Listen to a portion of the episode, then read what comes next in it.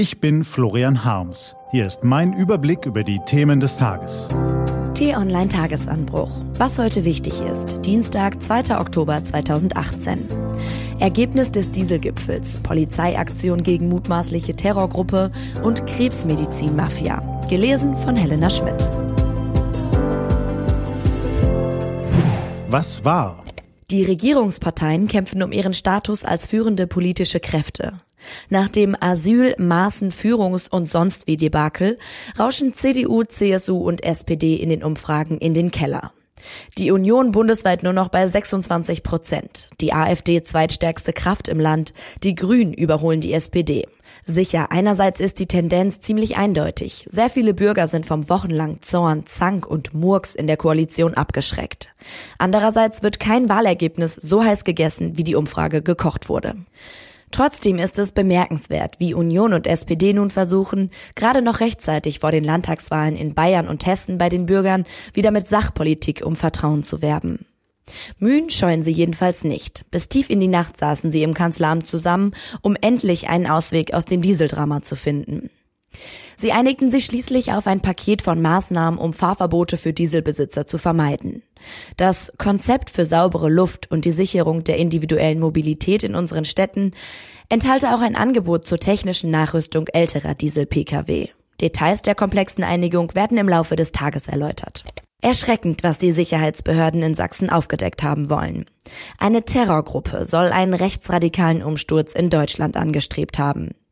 Die Ermittler gehen davon aus, dass die Bande namens Revolution Chemnitz Angriffe auf Politiker, Ausländer, Journalisten und Repräsentanten des Rechtsstaats plante. Demnach wollten die acht Verdächtigen die Verbrechen des nationalsozialistischen Untergrunds in den Schatten stellen. Schon morgen, am Tag der deutschen Einheit, wollten sie den Ermittlern zufolge zuschlagen. Wenn das alles so zutrifft, kam die Razzia der sächsischen Polizei gerade noch rechtzeitig. Der Fahndungserfolg der sächsischen Ermittler wirft ein Schlaglicht auf die rechtsextreme Szene, die vielerorts erstarkt, die sich vernetzt und militante Pläne schmiedet. Haben deutsche Sicherheitsbehörden die Gefahr zu lange vernachlässigt? Waren sie auf dem rechten Auge blind? Diese Frage haben die T-Online-Redakteure Florian Harms und sein Kollege Jonas Müller-Töwe kürzlich Clemens Binninger gestellt, der als Bundestagsabgeordneter jahrelang die NSU-Verbrechen aufarbeitete. Seine Antwort? Nein. Aber die Behörden waren betriebsblind. Sie haben sich jahrelang auf falsch angewandtes Erfahrungswissen verlassen. Was steht an? Die T-Online-Redaktion blickt für Sie heute unter anderem auf diese Themen. Missstände in der Krebsmedizin, Vorgehensweisen wie im Mafia-Milieu von Drogenhändlern und Waffenschiebern. Neuer Unionsfraktionsvorsitzender Brinkhaus besucht Bundeswehrkaserne und zeigt damit, er tut etwas, um die Zustimmung für seine Partei zurückzuholen. Und der Film Werk ohne Autor zeigt deutsche Geschichte passend am Tag der deutschen Einheit. Diese und andere Nachrichten, Analysen, Interviews und Kolumnen gibt's den ganzen Tag auf t-online.de. Das war der T-Online Tagesanbruch vom 2. Oktober 2018. Den Podcast gibt's auch auf Spotify. Einfach nach Tagesanbruch suchen und folgen.